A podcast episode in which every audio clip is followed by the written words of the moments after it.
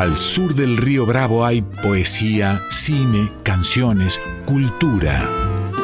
En Folclórica 987, Latinoamérica, una hora dedicada a los asuntos de la patria grande con Nora Massi.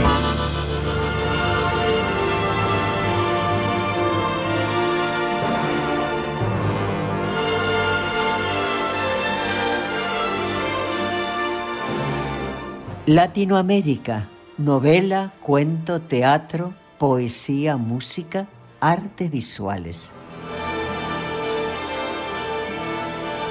Este programa es auspiciado por SADE, Sociedad Argentina de Escritores.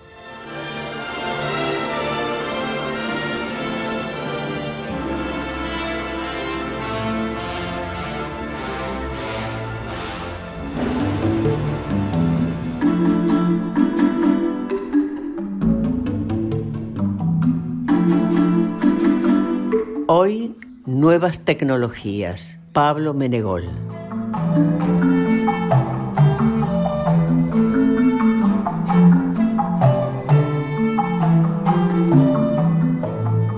Pablo Menegol, periodista, experto en comunicación, marketing y nuevas tecnologías.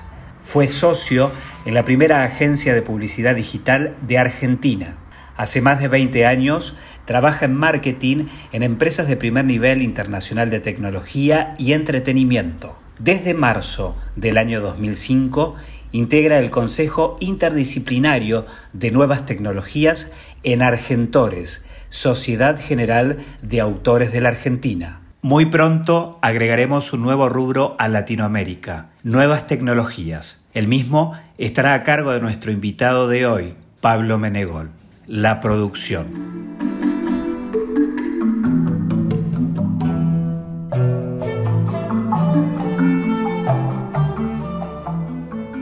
Buenas noches, Pablo Menegol. Antes que nada, eh, agradecerte estos minutos que nos das para Latinoamérica, donde vamos a llevar a nuestro público y fundamentalmente a nuestros podcasts, que es nuevas tecnologías cómo se aplica.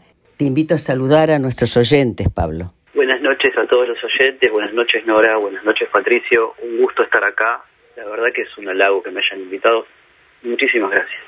La primera pregunta fundamental es, en el 2005 vos te integrás a un consejo, mejor dicho, que se formó expresamente sobre nuevas tecnologías.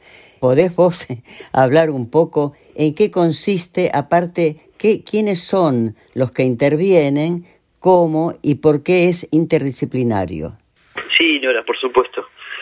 A ver, un, poquito de historia respecto de eso, porque me parece riquísimo de cómo empezó y cómo llegamos hasta acá después de 16 años en Argentores. Hace 16 años me llaman este, de Argentores a través de, uno de mis mentores, Roberto Igarza, uno de los especialistas en, derechos de autor y, y, especialistas sobre todo en educación de Argentina, parte de la CONEAU. Me llama que hay una necesidad en Argentores de empezar a ver cómo se pueden manejar derechos de autor en nuevas tecnologías. Estamos hablando de este, 2005, Internet estaba naciendo, digamos, en Argentina. Eh, la banda ancha era muy cara, o sea que esto quiere decir que Argentores era un precursor en esto, ¿no? A nivel mundial. De hecho, recuerdo que con, con Javier Baricheva, uno de los abogados de la entidad, que aún hoy nos acompaña, este, llamamos a, otros países, a, me acuerdo a Sabam en Bélgica, eh, llamamos a, varios países a ver este, qué avances tenían respecto del derecho de autor y las nuevas tecnologías, y incluso Francia, que siempre va este, como mascarón de prueba, y no tenían nada, ni siquiera un departamento de nuevas tecnologías, alguien dedicado a las nuevas tecnologías, una persona dentro este, de, la, de la entidad de cada país, nada, nada, nada, nada.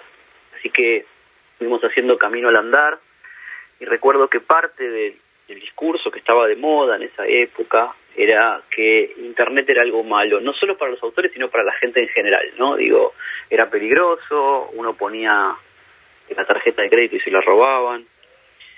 Y, frente a eso, Miguel Diani, actual presidente, 8 octubre, en ese momento presidente del, Consejo de Nuevas Tecnologías, hoy eh, nos acompaña también. Este, me apoyaron en una visión, yo no tenía esa visión, yo venía específicamente del ámbito tecnológico, si bien estudié comunicación, me especialicé en comunicación, soy comunicador y periodista también.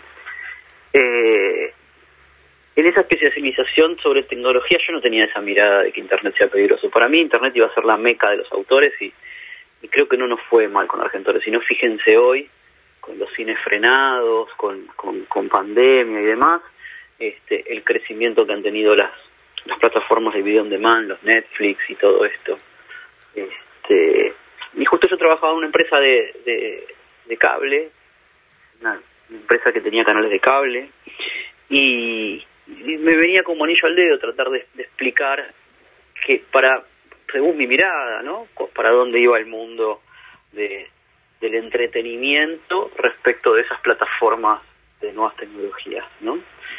Eh, como les estaba contando, tanto Miguel como Pocho enseguida tomaron tomaron ese discurso de hay que cambiar el pensamiento de que Internet es malo y lo apoyaron adentro de la entidad, tal es así que lo llevaron adelante ellos. Yo era un desconocido adentro de la entidad, de hecho en ese momento ni siquiera era autor, autor me convertí Nora gracias a usted, programa suyo. Como, fue, fue un honor para nosotros, fue un honor para nosotros. Este, le, agradezco al aire porque quiero hacer público mi agradecimiento, mi agradecimiento va a ser eterno porque porque gracias a eso pude entrar como autor en una entidad como, como es Argentores, si no, no, no podría haber entrado.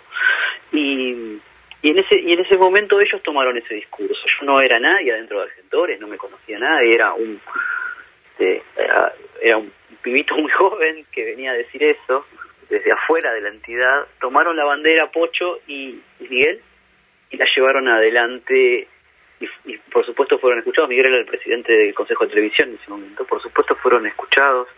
Eh, me acuerdo haberme juntado con Migré, Migré haber tenido una charla muy larga con Migré, contarle por qué esto, esto iba para ese lado. Y me acuerdo que cuando me fui, este, yo miraba mucho, tanto a Migré como admiración por, por, por toda la gente de radio, ¿no? Y por Migré en particular, porque porque me crié este, mirando sus novelas, ¿no? Y, tenerlo enfrente para mí era, era, algo impresionante. Y me acuerdo sus palabras y me dijo, vos tenés que ayudarnos, vos tenés que ayudarnos porque tenés la mirada que, que, en este momento no hay. Hoy le tenemos miedo y la verdad yo soy parte de ese miedo. Yo sé o, o creo que si subo una novela mía a internet me la van a robar. Entonces, si esto vos estás convencido de que no es así, ayúdanos me acuerdo que fueron sus últimas palabras, eh, habló muy poco conmigo, o sea, tuvimos una charla muy larga, como de una hora, donde él anotaba nada más. Y me acuerdo que eso fue algo que me marcó. Dale para adelante, me dijo. Bueno, así fue que hicimos con, con, con, las personas que estábamos en, en, ese momento en el, en el consejo. Este, en ese momento era un departamento, ni siquiera un consejo, eh, que dependíamos de televisión, del consejo de televisión, de Miguel, eh, empezamos a hacer borradores de cómo podíamos cobrarles a, em, en ese momento, eh, eh, Clarín estaba muy en boga, comía muchos contenidos en lo que era Ciudad Internet, que hoy no sé ni siquiera si existe, pero Ciudad Internet tenía muchos contenidos, contenidos radiales con las 100 radios, que hoy todavía existe, y empezamos a hacer los primeros bosquejos y hablar con la gente de Clarín, que al principio, bueno, reticentes, bueno, ¿por qué están acá? No sé qué, después entendieron y la verdad es que pudimos cerrar los primeros convenios, este, redactados por, por Javier con el espíritu que tenía, que, en ese momento, viniendo yo del ámbito de, la publicidad, donde los contenidos no están protegidos, porque los contenidos publicitarios no los protege Argentores, sabía exactamente por dónde, por dónde entrar y por dónde proteger esos contenidos para que no nos pase lo mismo con que en el ambiente publicitario.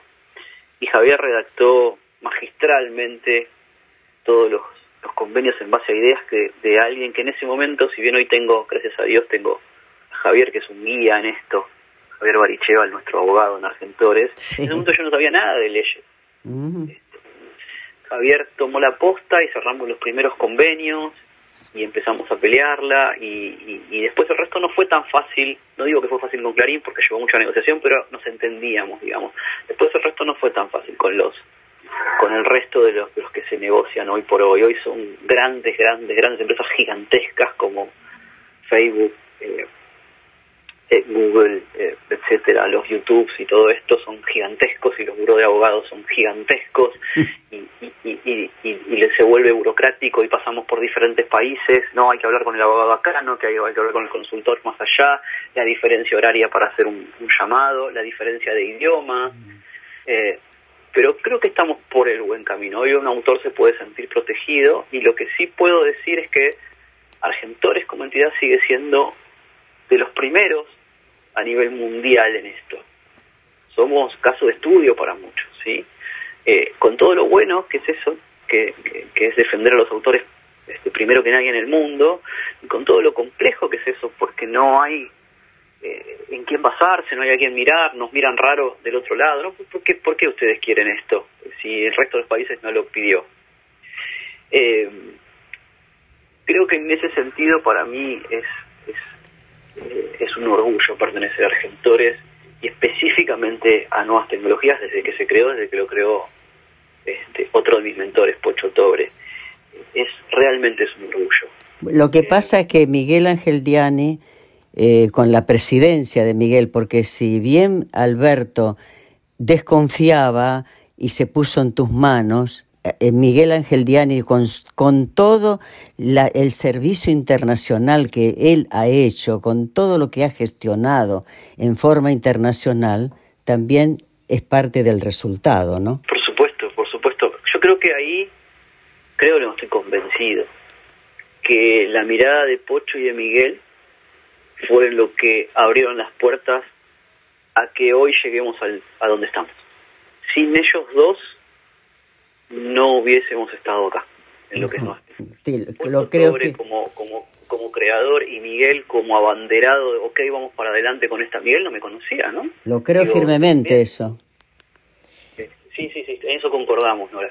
Sin Pocho Tobre, creador del Departamento de Nuevas Tecnologías, y sin Miguel, que agarró la bandera y salió para adelante solo, hoy no estaríamos acá.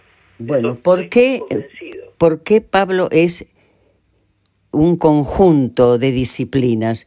¿Qué es lo que involucra? A ver, los, involucrados, no, me quiero olvidar de nadie, ahora, ahora, hago los nombres que correspondan. Este, nuestro presidente es Ramiro Sanonorio, nuestro secretario es Luis Sáenz, tenemos a Mariano Cosa, este, tenemos un, montón de gente que, que, participa de, de este, del consejo al amigo Salvador, tenemos un montón de gente que participa del consejo. Eh, esto es así. Este consejo es multidisciplinario y se llama multidisciplinario justamente, ese es el nombre. Ahí está, sí.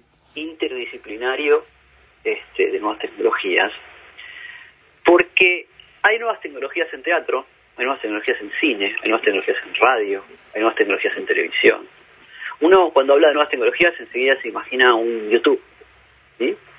Pero hoy toda la televisión, hasta la televisión tradicional, la de cable, la, que venía por, por, el cable coaxil, está migrando a nuevas tecnologías. Hoy en Estados Unidos, este, gracias a Dios, por mi trabajo tuve la suerte de viajar y mucho por toda Latinoamérica, porque tenemos representación en toda Latinoamérica y en Estados Unidos, donde nuestra casa matriz en su momento fue Estados Unidos, ahora es mexicana, pero en su momento fue, fue este, estaba en Miami.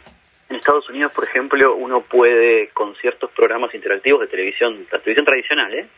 por ejemplo, está viendo lo que sería este, un canal de, este, supongamos, de cocina, ¿no? Y, hay un chef haciendo una receta, uno toca un botón y le pide a Amazon que le envíe los, este, este, los ingredientes de esa receta este, tocando un botoncito. Eh, entonces, digo, la televisión también está cambiando, ya no está este, eh, siendo lo tradicional y el status quo que fue durante muchos años. El teatro, hoy por hoy lo vemos. Hoy se suben obras de teatro, ni bien se termina la obra a Internet, y esos derechos son de los autores. Y esos derechos son de los autores. Entonces ahí lo que le compete al, al Consejo es analizar desde todo, ¿no? ¿no? Analizar desde el modelo de negocio, cómo es el modelo. A ver, Argentores, en esto hay que ser súper claro y, y, hay que, y hay que decirlo.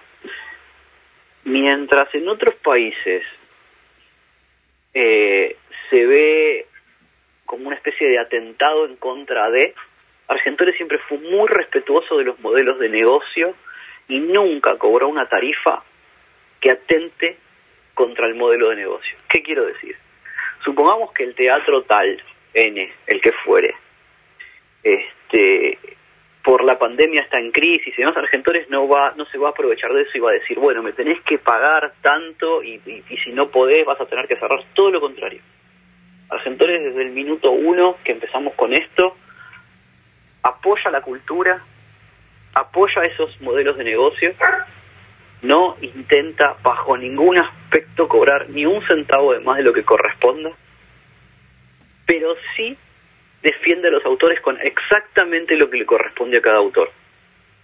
O sea, Argentores lo que tiene, aparte de, de, lo que todo lo que uno podría hablar de Argentores, en nuevas tecnologías lo que tiene Argentores es, es justo, es muy justo. ¿sí?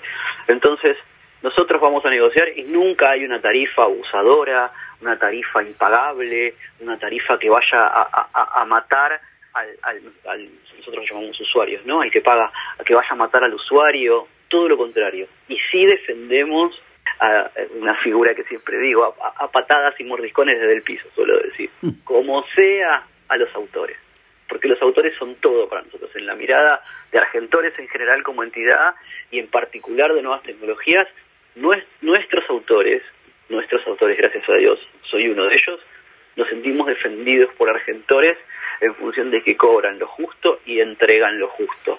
Creo que eso es fundamental. Nunca Argentores hizo un convenio por el cual perjudique a un usuario. Eso hay que decirlo, ¿sí? Me parece súper importante. Pablo, te voy a hacer una pregunta en especial que ¿cómo incide los podcasts con la radio tradicional y con todas las frecuencias que tiene bueno, las dos frecuencias que es la AM y la FM. ¿Qué incidencia tienen los podcasts? ¿Vos crees que va a ser, digamos, la radio del futuro o, es la radio de hoy? ¿Cómo, ¿Cómo lo ves, Pablo? Ahí, eh, a ver, eh, con esto, con, con el amigo Pedro Patzer, un amigo en común que tenemos, ¿no Sí, sí. Este, muy querido por ambos. Por ambos. Eh, hemos hablado mucho de esto, hemos hablado mucho, hemos tenido miradas muy similares en algunos momentos y muy disímiles en otros, muy disímiles, muy, pero muy disímiles en otros. Y, mi mirada es, yo creo que la generación de contenido, no en radio, la generación de contenido en general, habiéndome dedicado a la industria del entretenimiento la mitad de mi vida. Tengo 47 años, empecé en esto este, a los 22, si mal recuerdo de 22, si mal no recuerdo, o antes. Eh, creo que la generación de contenido, tanto de entretenimiento como publicitarios, tienen que ver con quién los consume. Yo no, no puedo hablar en términos tecnológicos con alguien que no es tecnólogo porque se sentiría mal, se sentiría fuera. No puedo hablar con palabras complejas a un niño. Parte de lo que yo de lo que yo me especialicé es en el comportamiento humano una de mis, últimos 10 años me especialicé en eso, y por sobre todo en el estudio y el aprendizaje, cómo los niños aprenden y cómo con estos cambios tecnológicos somos los padres los que tendremos que adaptar a ese aprendizaje y no obligarlos a ellos a que se adapten a cómo aprendimos nosotros, ¿sí? En ese sentido, cuando uno guiona, cuando uno escribe, yo escribo mucho, no, no, no soy tan experto guionista, pero sí escribo mucho, eh, sobre todo porque en marketing se escribe mucho, se escribe, se hacen estrategias, se, piensan comunicados, comunicaciones. Yo soy marketing y prensa en, la empresa donde trabajo. Eh, cuando uno comunica el sentido, lo da el otro. Yo puedo decir lo que yo quiera, pero el otro es el que entiende lo que yo digo. Con lo cual tengo que hablar en términos de que el otro lo entienda y se sienta cómodo. Cuando uno escribe, sean guiones o lo que sea, tiene que pensar en el otro. Yo creo que los podcasts son el presente y van a ser el futuro, porque son muy, muy, muy consumidos por el público más joven.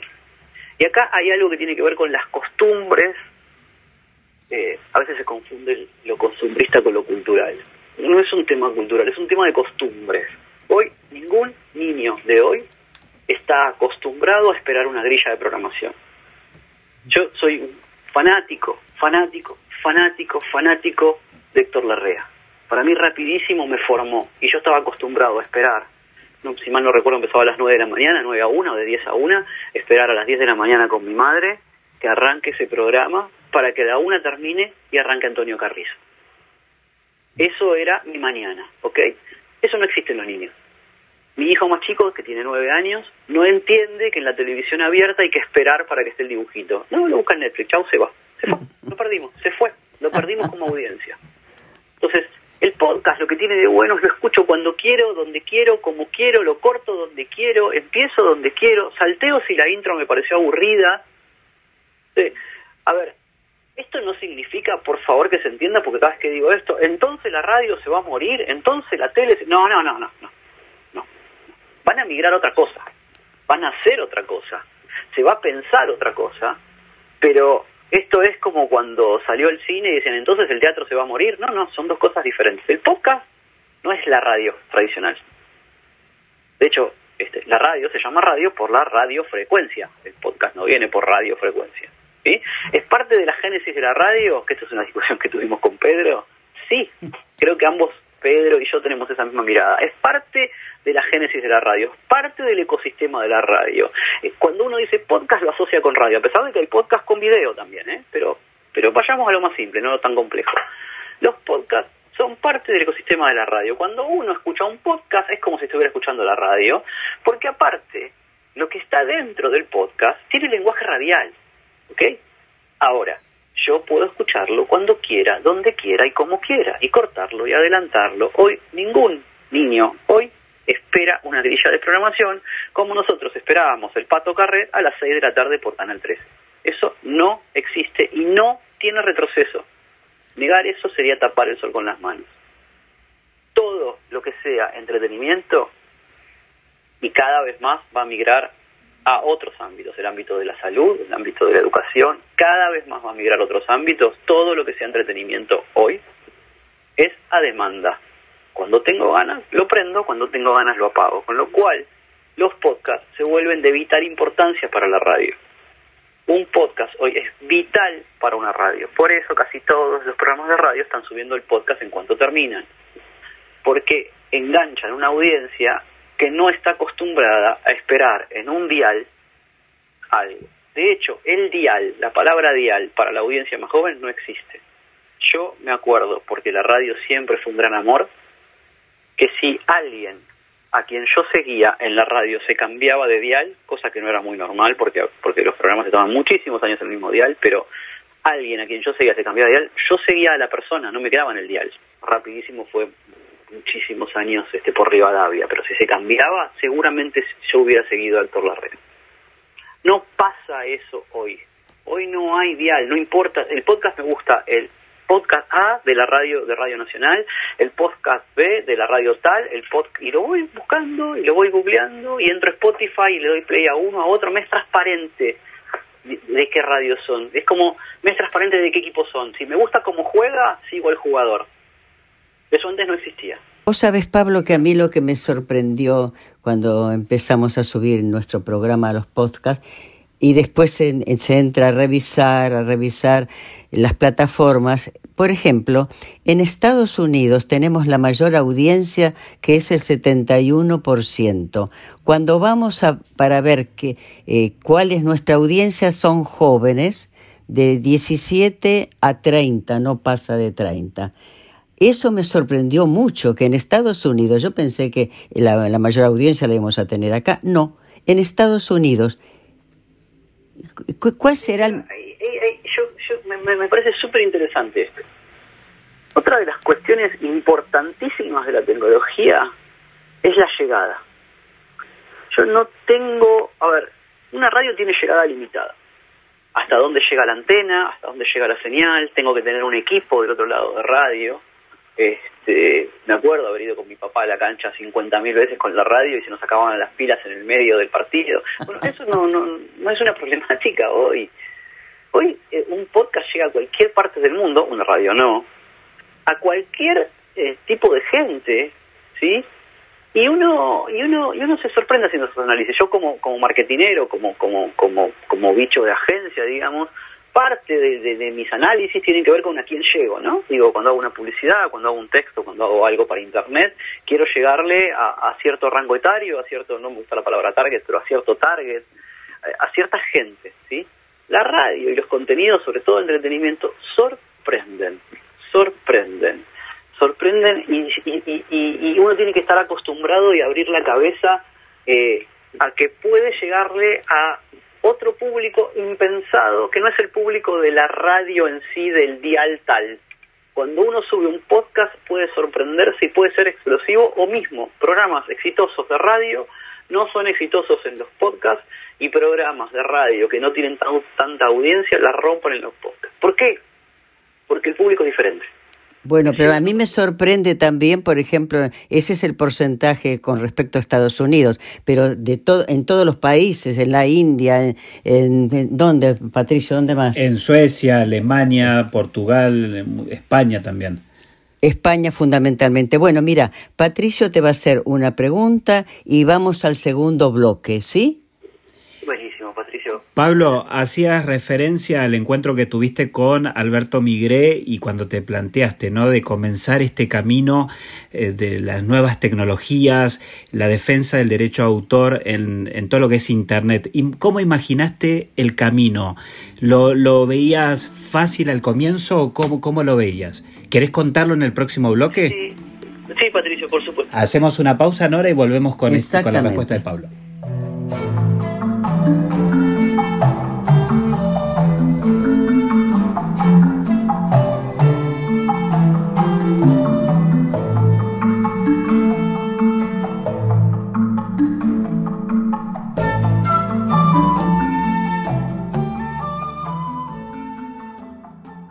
Latinoamérica con Nora Masi en Folclórica 987.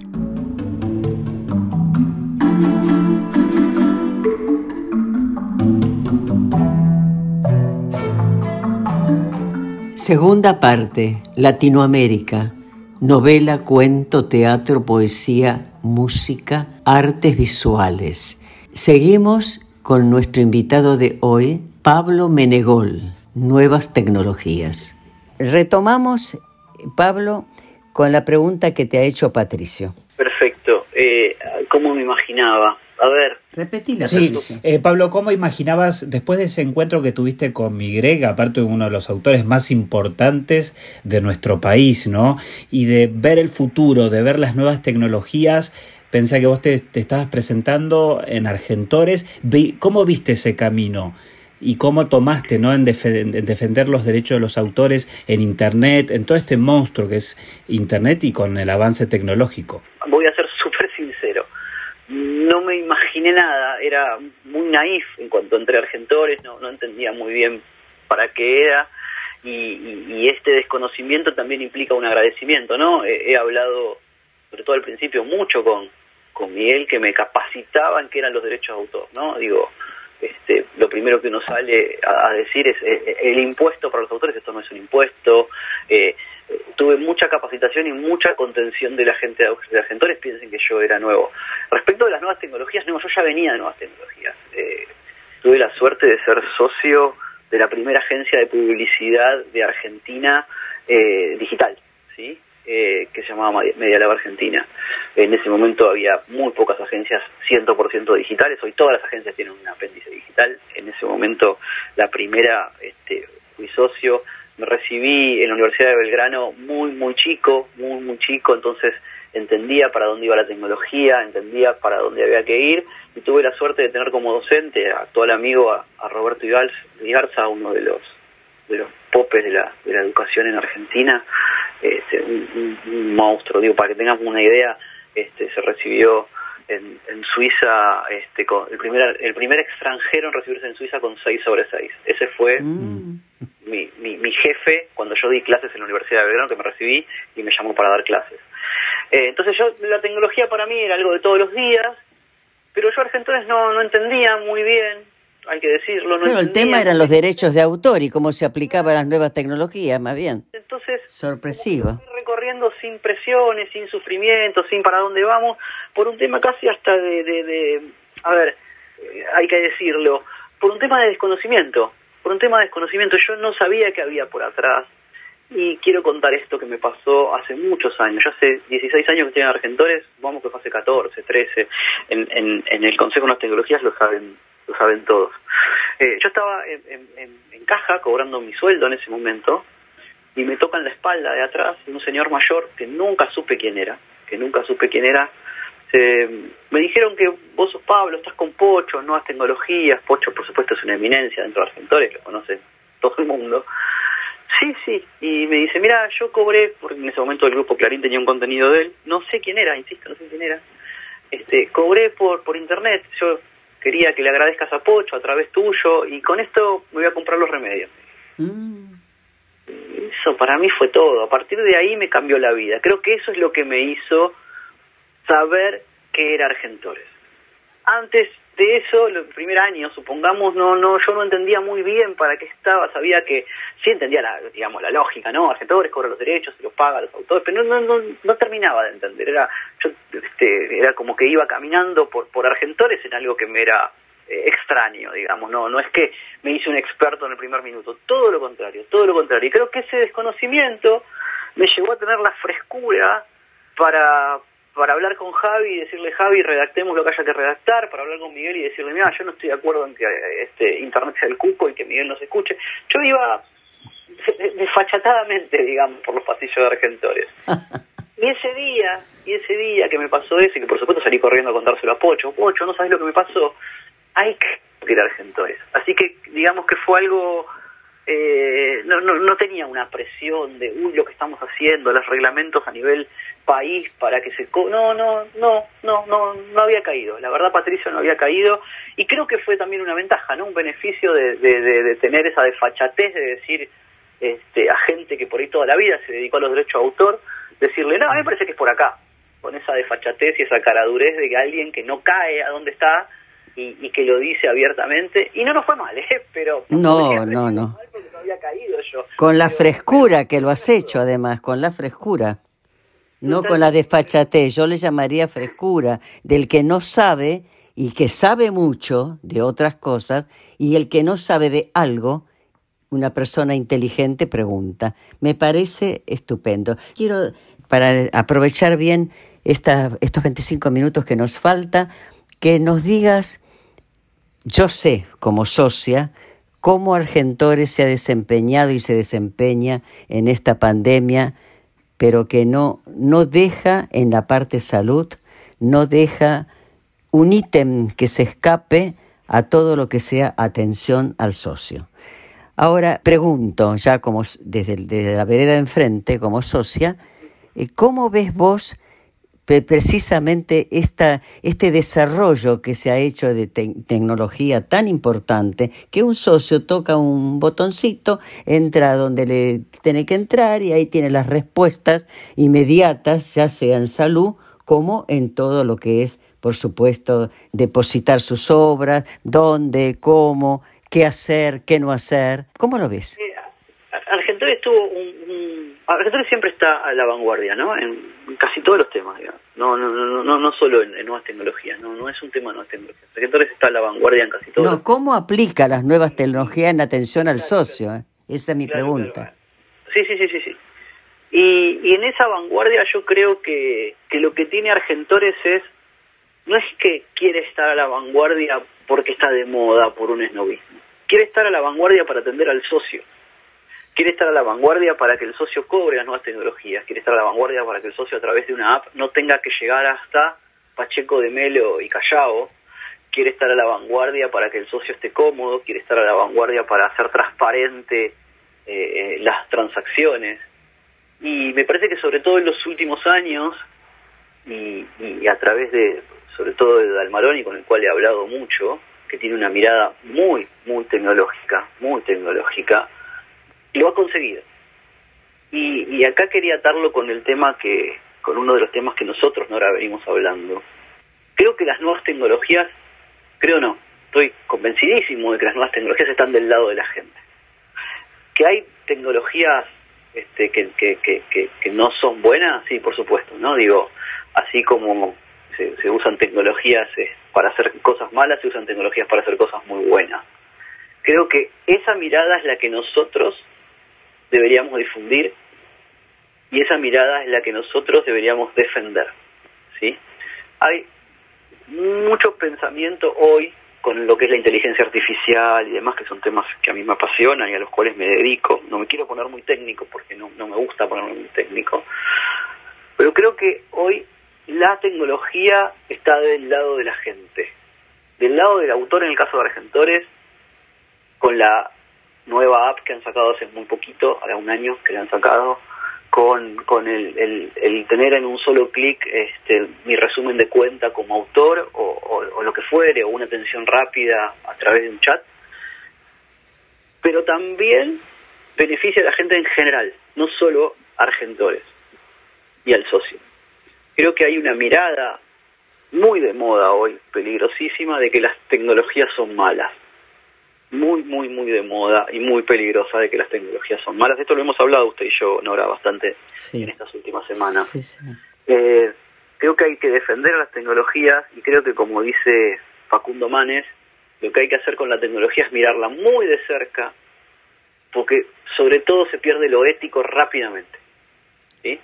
¿Qué quiero decir con esto? Así como la tecnología de átomos sirven para muchas cuestiones medicinales, para muchas cuestiones de análisis médicos que tienen que ver con eso, también sirvió para hacer la bomba atómica. eso no significa que eso, no, no, voy a defender la bomba atómica, por supuesto, no, pero digo, no significa que haber aprendido de los átomos esté mal, significa que alguien la usó mal. Y la tecnología de hoy es correcto, exactamente el mismo caso, se puede usar para bien o para mal. Y yo creo que sobre todo para los niños, pero ellos no tienen problema porque no le tienen miedo a nada. No, para los adultos mayores, la tecnología puede ser algo buenísimo, buenísimo. Puede servir para no hacer cola en el banco al rayo del sol, puede servir hoy en pandemia para no contagiarnos nada. Creo que tenemos que hacer una campaña, los comunicadores, como usted y como yo, los tecnólogos, los ingenieros, los que vivimos de la tecnología, en pos de acercar la tecnología a la gente. Que después con tecnología se pueden hacer cosas malas, así como todo, como todo. Guión también se puede hacer cosas malas. Pero digo, creo que tendríamos que tomar algo más personal los que vimos de la tecnología, en defensa de la tecnología y sobre todo en defensa de la tecnología que ayuda a la gente. bueno, para eso, Pablo, te he invitado a que des unas clases, un ABC, las que vos creas necesarias en nuestro programa y comenzar el mes que viene, cuando vos lo creas conveniente, cuando ya estés preparado, para que, eh, darle a la gente, a la gente mayor sobre todo, porque vos bien decís, los chiquitos ya nacen poniendo el dedo en, los botoncitos, para que la gente mayor eh, no, le, no le tenga miedo a la computadora. El ABC cómo tienen que manejarse, cómo perder el miedo del que hemos hablado sobre el miedo, que es no es otra cosa que preservar la vida, ¿no? que es el instinto de, para preservarse uno mismo. Eso es lo que te lo voy a plantear en la, última pregunta y, y, además a decirte que aparte de la gran gestión que ha hecho Argentores con la presidencia de, Miguel Ángel Diani y con todos los que lo acompañan, que son eh, magníficos todos, transparentes en, su actuar, en todo lo que se propone. Me interesa sobremanera destacar también que tenemos un gran personal nosotros, con un administrador como es el doctor Iglesias a la cabeza, que también es pro para todo, que eso también lo tenemos que destacar. Es decir, que esta presidencia de la que lleva dos periodos Miguel Ángel Diani, con todos los que lo acompañan en la gestión, también cuenta con un personal de excelencia, ¿no? Eso lo quería destacar. Vamos a hablar entonces, como los minutos que nos quedan, Pablo, sobre el programa que eh, lo que hemos hablado, que es un programa que vas a desarrollar vos, por supuesto, sobre el ABC para la gente mayor. Quiero que de acuerdo a lo que hemos conversado, a nuestros oyentes ya los pongas, como decirlo, en situ. ok, ok. Bueno, la idea, bueno, primero agradecer Nora y, y, Patricia no solo estos minutos, sino la invitación a continuar con, con, estas cuestiones de, tecnológicas para, para adultos mayores, ¿no? Digo, este, para mí es digno de agradecimiento, así que les agradezco a ambos esta invitación y la invitación a programas posteriores. Una de las, de las cosas en las que me, me especialicé los últimos años tiene que ver con estas cuestiones de a ver, cómo aprenden los, los, chicos y cómo, cómo digamos, a ver, el aprendizaje para los chicos en nuevas tecnologías es algo natural, ¿sí? Entonces, lo que pasa es que ellos tienen una forma de aprender a lo que nosotros los adultos nos tenemos que acostumbrar. Y en eso me especialicé. Ahora, el adulto mayor tiene que hacer un aprendizaje sobre nuevas tecnologías, porque no había tecnología, por lo menos cuando yo era chico no había esta tecnología. ¿sí? Y entonces ese aprendizaje está, como bien usted dijo hace un ratito, teñido por el miedo. No, yo si toco lo voy a romper, se me va a romper la computadora. Bueno, no existe eso, no, no se rompe una computadora porque uno toque. Y la verdad es que la mejor manera de aprender es toqueteando. Una computadora, un celular, una tablet, y no se va a romper nada. Entonces, lo primero que tenemos que vencer es el miedo. Ahora, hay este, una frase excelente que dice, nuestro cerebro puede ser nuestro mejor amigo o nuestro peor enemigo. En general, elige ser nuestro peor enemigo. Estamos seteados para tener miedo, porque el miedo es una manera de protegernos, es una forma de protección. Entonces, ese miedo que los niños no tienen a la tecnología, nosotros lo tenemos todo junto. Así que cuando a mí, Nora, usted y, Patricio me invitan a, dar estas charlas sobre este, tecnología y adultos mayores y demás, para mí es un honor, es un orgullo y por supuesto que, que las voy a hacer. Eh, sobre todo desde el conocimiento de las nuevas tecnologías, ¿no? Desde, partiendo desde ahí. No conozco tanto sobre sobre este, enseñanza a adultos mayores, pero sí conozco de tecnología y sí conozco de adultos mayores porque en mi familia los hay y porque sí conozco todo lo que es la parte de aprendizaje, sobre todo de niños. He dado clases mucho tiempo eh, y me parece que es fundamental enseñar para que se pierda el miedo. Una de las maneras de perder el miedo parece obvio, pero no suele suceder, es dar seguridad. No suele suceder. Uno cuando, no sé, siempre el ejemplo que pongo es el de el de aprender, el de aprender a manejar, ¿no?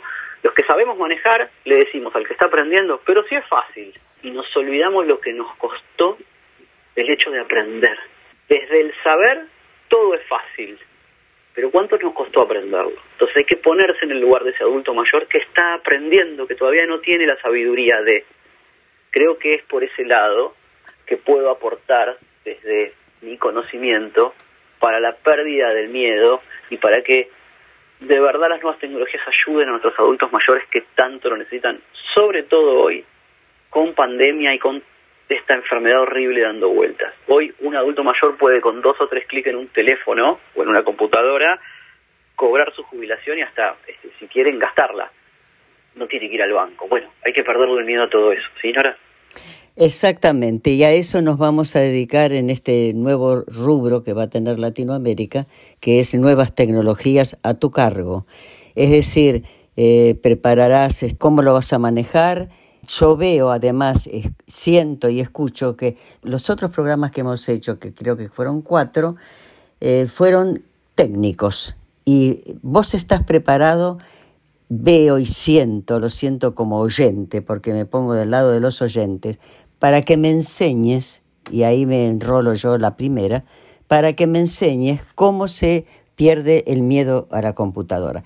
Yo, gracias a Dios, aquí con la madre de Patricio cuando era eh, directora general del servicio al exterior en Radio Nacional, fuimos a aprender cómo manejar una computadora. Es decir, que tengo un diploma que dice, eh, puedo manejar una computadora. Y desde ahí, desde ahí, he toqueteado tanto, como vos bien decís, la computadora, que muchas veces el día de hoy que mando un correo donde no corresponde, eh, es decir, que que, que sigo em, empeñada en aprender cada vez más a manejar las nuevas tecnologías. Espero que ellas no me manejen a mí antes que yo aprenda mucho más. lo vamos a hacer. Lo que tengo pensado es eh, tener invitados y tener gente que, que, me ayuden y, poder tener diferentes miradas, distintas miradas, desde la mirada pedagógica de enseñamiento, de, enseñanza, de enseñamiento, perdón, de enseñanza, hasta la mirada tecnológica de para qué sirve algo o para qué no sirve, porque hay mucha confusión en para qué sirve, para qué no, qué puedo hacer y qué no, porque porque hay mucho de este discurso dando vuelta que, que, no hace sentido.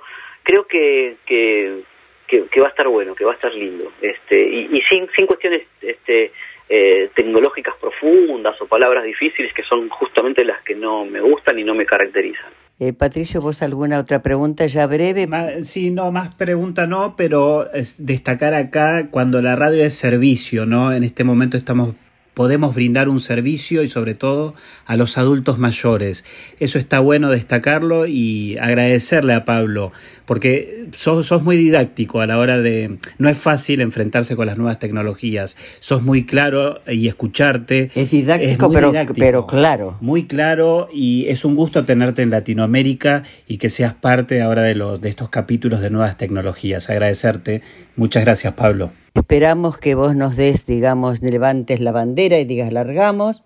En cuanto eh, trata de que entre en, en un mes, tenemos abril, o cuando si vos querés empezar en mayo, cuando vos me digas. Yo sé que además la Dirección de Folclórica Nacional nos va a dar la bienvenida con este nuevo rubro, porque ya lo he hablado con el productor general que tenemos en Radio Nacional folclórica. Y además este sé que contamos también con el digamos con la mirada clara y, el apoyo total de Pedro Patzer que es el secretario del Consejo de Radio que te digo Argentores tiene una gran adquisición en Pedro.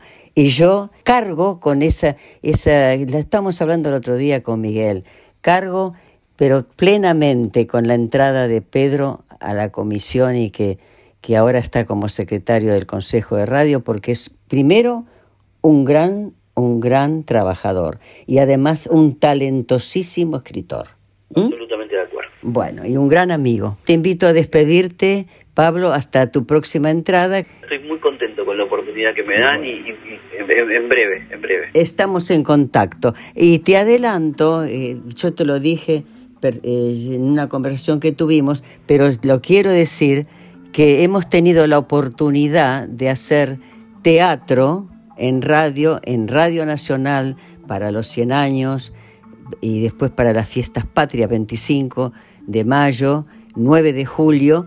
Hemos hecho por WhatsApp, hemos armado tres excelentes programas que ya han salido al aire, por supuesto, en su momento, de los cuales eh, participó también María Mercedes Di Benedetto, que es, está en el Consejo de Radio, con una cabalgata sobre el radioteatro que salió magnífica y con la edición de nuestro editor de arte, Javier Chiavone, que lo ha hecho también desde su casa, y cada uno desde su casa. Así que mira vos lo que ha ayudado las nuevas tecnologías. Ese es el uso de las nuevas tecnologías que se aprovechan. Muchas gracias, Pablo. Hasta prontito cuando vos los dispongas. Me sentí muy cómodo, ¿eh? gracias.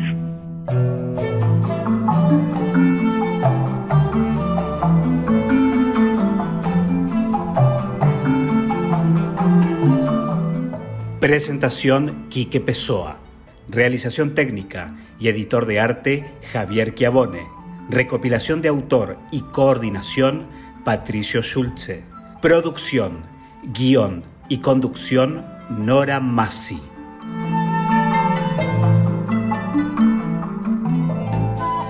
Hoy, nuevas tecnologías. Pablo Menegol.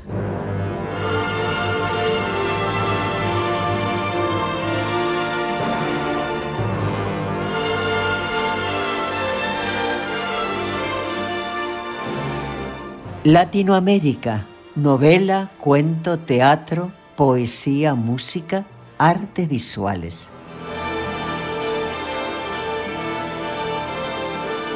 Te invitamos a escuchar cualquier episodio de Latinoamérica en nuestro podcast. Nos podés encontrar en anchor.fm, Spotify, Google y Apple Podcast, entre otras. Te esperamos.